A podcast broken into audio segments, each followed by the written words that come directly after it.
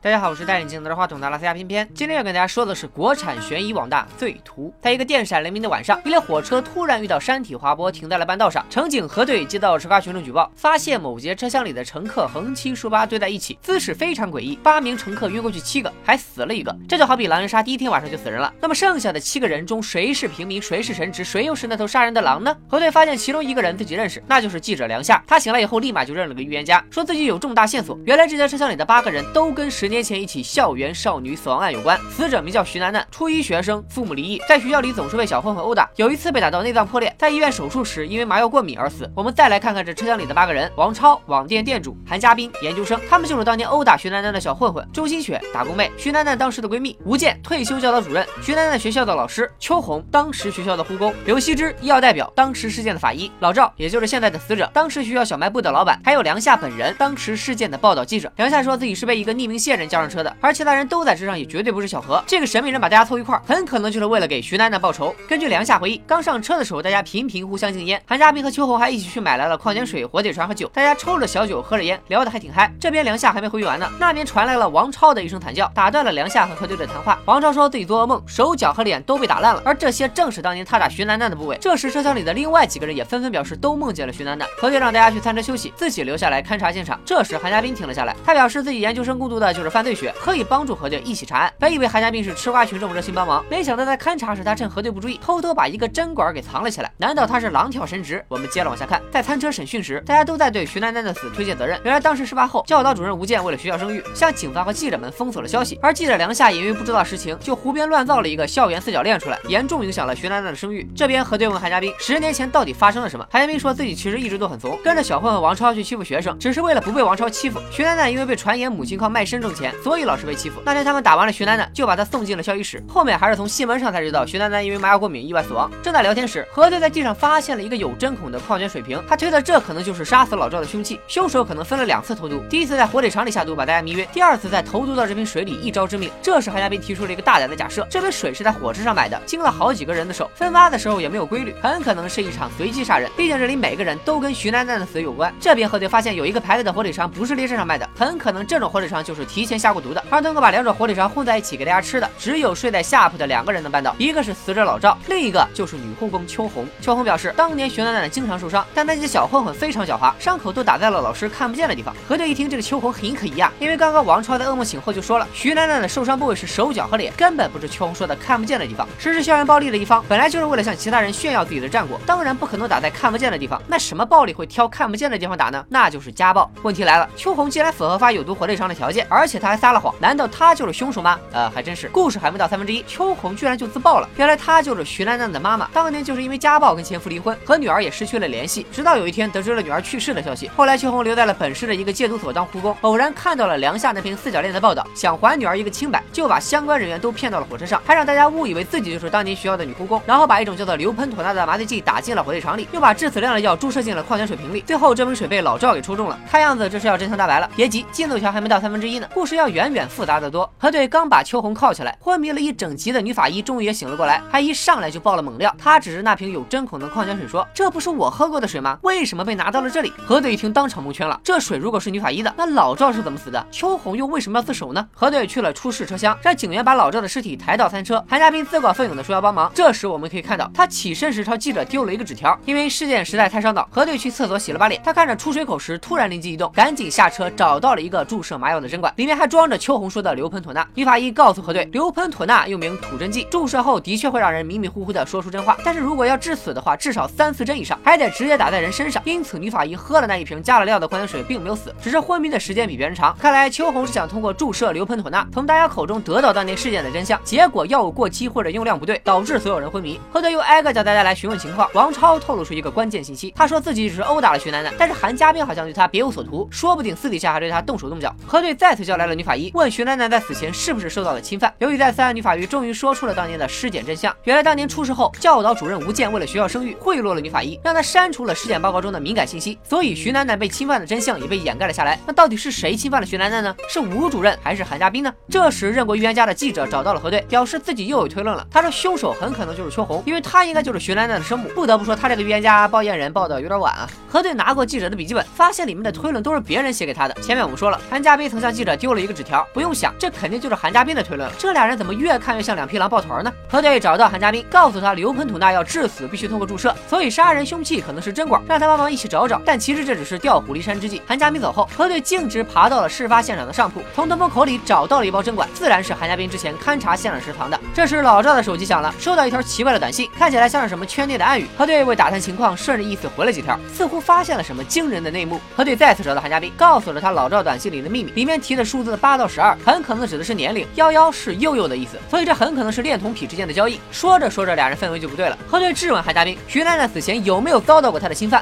谁知韩家斌一口否认，并说出了他所知道的真相。十年前，韩家斌经常看到一个小女孩走进小卖部，有一天他鼓起勇气去扒了小卖部的窗户，看到了老赵正在侵犯徐楠楠，这给他的童年带来了巨大的阴影。所以那天在打徐楠楠的时候，他是有过邪恶的念头，但并没有实施。这种罪恶的想法让他一直备受煎熬，所以他才对老赵深恶痛绝。然后韩家斌坦白是自己杀死了老老赵，他先制作了火腿肠，并用针管在老赵身上注射了硫喷妥钠。秋红之前的认罪是因为看到了自己为他女儿报仇，而选择了为自己顶罪。好了，剧情刚过一半，又有第二匹狼自爆了，而且这听起来还没什么逻辑 bug。那韩家斌是不是真凶呢？当然不是，因为核对检查之后发现老赵的身上根本没有针孔，也就是说老赵根本就不是因为注射硫喷妥钠死的。而韩家斌说自己是凶手，反而恰恰是为了给秋红顶罪。他做的这一切都是为自己年少的错误赎罪。但现在问题又来了，这也不是，那也不是，那老赵到底是咋死的呢？核对找到女法医帮忙验尸，结果判断法医发现死因并不一定是中毒，也可能是窒息。再根据老赵随身携带的药品，可以推测出他是过敏体质，很可能是被迷晕以后过敏时没有及时吃药，最后休克窒息死亡。女法医说老赵的病通常有三种过敏源：豆类、贝类和坚果。网店店主王超曾拿出过坚果，但打工被周新雪表示自己吃的时候还问过老赵，但被老赵拒绝了。吴主任想起来，老赵当时喝了大豆酒，而且喝完后就呼呼大睡了，看样子绕了这么久，罪魁祸首就是这瓶大豆酒了。王超说大豆酒是自己网店的主打产品，当时是周新雪拿出来的，但这也只是巧合而已，说明不了什么问题。现在唯一能确定的是护工一定是帮凶，但真正的凶手又是谁呢？这时何队突然发现椅套里藏了一支录音笔，打开一听，里面是秋红趁大家吃了土真鸡之后向大家问话的录音，所以知道录音笔藏在这里的人，除了秋红之外，另一个绝对就是真凶了。这时隧道终于疏通，调查也到此为止。第二天大家都来探车就餐，在核对分析案情的时候，周新雪偷偷去摸了那只藏在椅套里的录音笔，一时间人赃俱获。起初周新雪还狡辩，但在播放录音时发现了里面夹杂着她高跟鞋的声音，这下没跑了。周新雪就就是幕后真凶。这时韩佳斌看着周新雪的马尾，突然醒悟，原来当年他看到的那个总是扎着马尾走进小卖部被老赵猥亵的人，不是徐楠楠，而是周新雪。只有最后一次扒窗户时看到的才是徐楠楠。周新雪终于说出了真相，因为自己一直被老赵猥亵，年幼无知的他就想，如果再找一个女孩给老赵，自己是不是就能逃出魔爪了？终于有一天，他把徐楠楠带进了小卖部，也正是那天，徐楠楠先是被老赵侵犯，然后被王超和韩家斌殴打，导致内出血，又因为麻药过敏，最终死在了手术台上。这么多年，周新雪一直很不安，进入社会以后也变成了小太妹，开始泡吧吸毒，直到在戒毒所遇到了女护工秋红，才开始体会到母亲般的温暖，两人相依为命，情同母女。但周新雪一直不敢告诉秋红自己当年铸成的大错。突然有一天，秋红看到了记者梁夏写的那篇胡编乱造的报道，才发现女儿在别人眼里死的这么不光彩，她想要还女儿一个清白，于是两人一拍即合，开始行动。先是把当年的相关者都骗上了车，在香烟里下了毒。周新雪给所有人都禁了烟，像韩家斌这种不抽烟的，就在他吃的火腿肠里下毒；而女法医既不抽烟又不吃火腿肠，就在他的矿泉水里下毒。所有人都迷晕之后，两人用录音笔录下了真相，希望能还徐楠楠一个清白。在秋红的计划中，要的只是一个真相，并没有想要杀人。但周新雪失控了，她从小就知道老赵对大豆过敏，也知道开网店的王超会随身带着大豆酒，于是瞒着秋红，引导老赵喝下了大豆酒，让他过敏，又因为被迷晕了不能吃药，最终窒息而亡。老赵的这种死法，也正好祭奠了当年因麻药过敏而死的徐楠楠。好了，故事到这里就结束了。罪图在很多方面都借鉴了阿婆的名作《东方快车谋杀案》，但虽然框架类似，结构上却大有不同，反而更有点黑泽明罗生门的意思。几个人你一言我一语拼在一起，才还原出了当时事件的真相。不但有人自曝是凶手，再推翻重来，高潮和反转是一波接着一波。另外，电影还十分具有现实意义，对社会问题的批判力度也是十分尖锐。我们还可以看到一些熔炉的影子，比如校园霸凌、猥亵女童、家庭暴力、教育腐败、媒体无良等等，这些现象都在片中有大量的呈现。当然，作为一部平均分不到七分的悬疑烧脑片，电影中的逻辑 bug 也是蛮多的。比如海大兵为什么一上来就要藏起针管包庇凶手呢？难道仅仅是因为他对死者老赵的憎恨？还有录音笔是谁藏的？秋红还是周新雪？为什么要藏在椅背这么显眼的地方？又为什么不直接删掉里面的录音？另外，这片子明显是为了凑时长，把一个半小时的一部电影注水拉长到了三集，每集一小时。尤其到了第三集时，加入了大量的回忆片段，节奏有些拖沓。最后揭开真相时，也并没有令人恍然大悟、拍案叫绝的爽快感。实话讲，那边看到一半就猜到了凶手是周星雪，因为其他几个人都有重要戏份，也贡献了重要线索，只有周星雪戏份最少，存在感最弱。那为什么还要设计这么一个角色呢？肯定这人就是凶手呗。所以编剧应该在前半部分给周星雪多加点戏，迷惑观众，这样就更难猜到结局了。还有第三个问题就是演员的表演略显稚嫩，很多人用力过度，不够自然。当然，作为一部国产网大，偏偏还是很推荐的。